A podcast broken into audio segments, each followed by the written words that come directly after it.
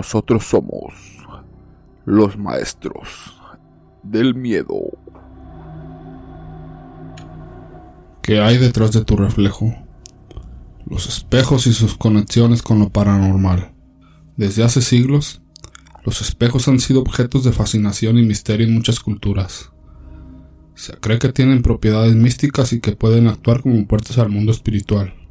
En algunas tradiciones, se cree que los espejos pueden utilizarse para realizar rituales de adivinación o para comunicarse con los muertos. En otras culturas, los espejos se consideran objetos peligrosos que pueden atraer energías negativas y entidades malévolas. Además se dice que los espejos pueden atrapar y retener la energía de las personas que se reflejan en ellos, y que pueden permitir el paso de espíritus y entidades sobrenaturales al mundo físico. Por su capacidad para duplicar la realidad, los espejos han sido siempre un medio de acceso para la magia y lo sobrenatural. Y ya en la antigüedad el arte de la adivinación por medio de espejos conocido como cristalomancia era practicado por magos y hechiceros de muchas culturas. Una de las leyendas más conocidas sobre los espejos es la del espejo negro, que se dice que es un portal al mundo espiritual. Según esta leyenda, si miras fijamente un espejo oscuro durante un tiempo suficiente, Eventualmente verás el rostro de una entidad sobrenatural, o una imagen del futuro.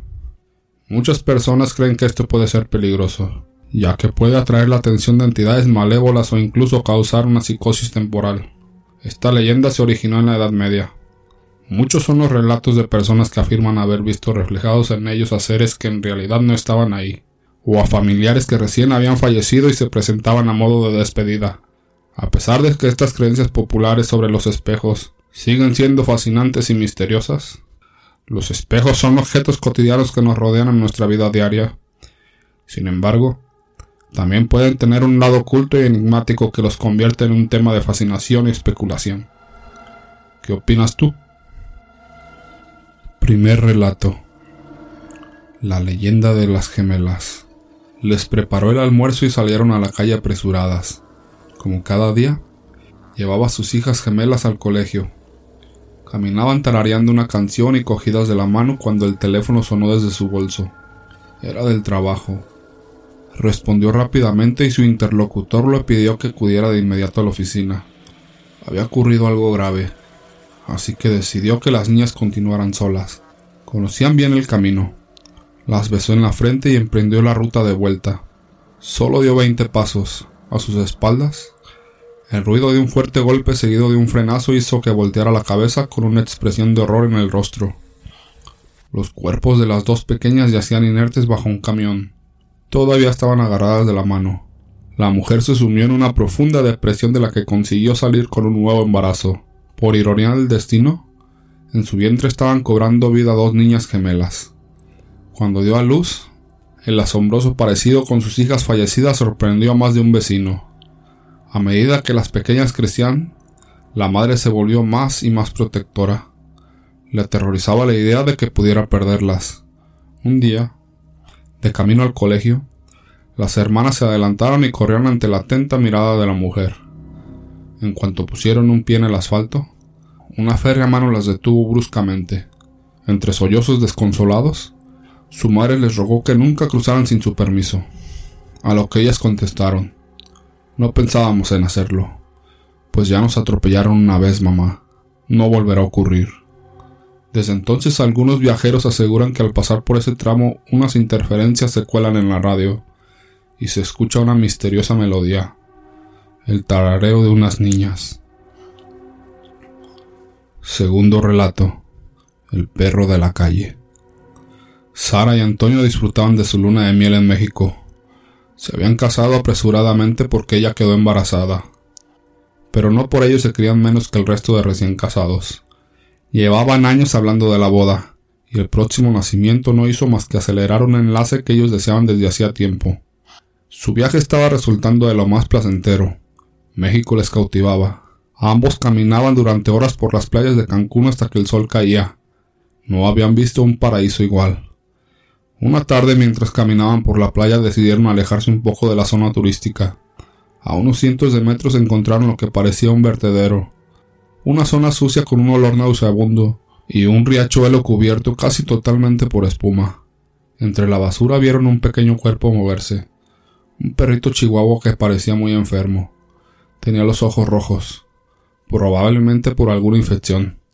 Estaba muy delgado y apenas podía moverse. La pareja que era amante de los animales no pudo quedarse indiferente. Recogieron el animal y lo llevaron al hotel.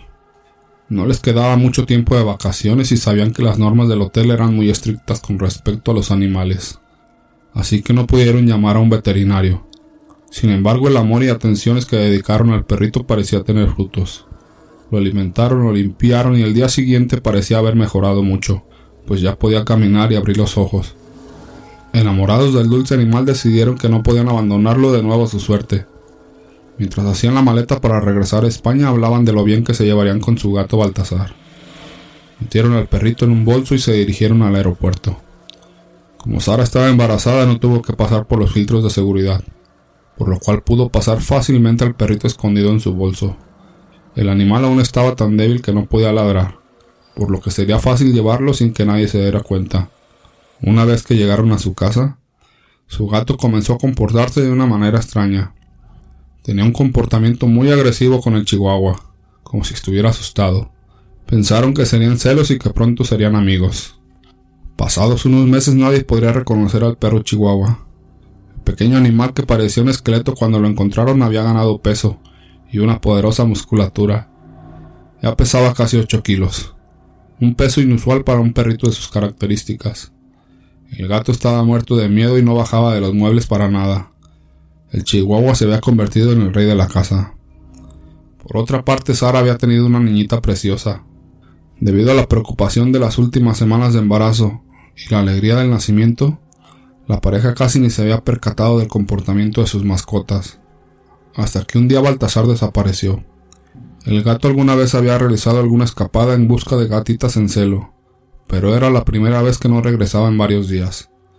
Antonio puso varios carteles por el barrio con la foto del gato, pero no dieron sus frutos. El gato se había ido.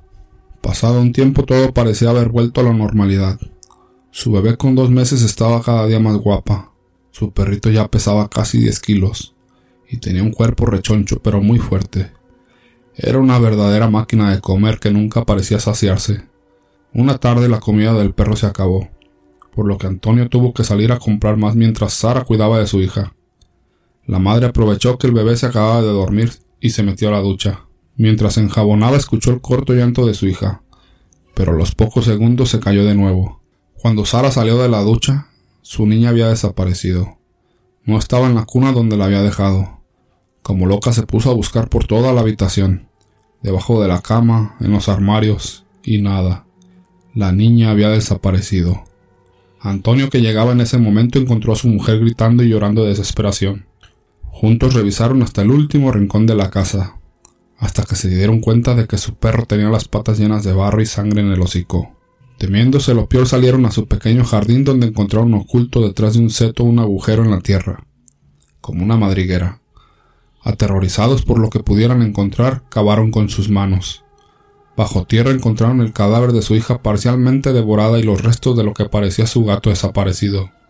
Antonio, muy enojado, fue en busca del perro y con un bate de béisbol lo golpeó varias veces matándolo en el acto.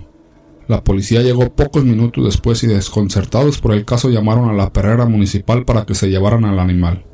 Debían comprobar si tenía rabia y podría haber contagiado a sus dueños u otros perros del vecindario.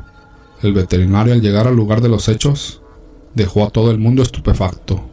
Exclamó, Esto no es un perro, es una rata enorme. Al parecer la rata había crecido junto a un riachuelo contaminado por lo que había perdido el pelo.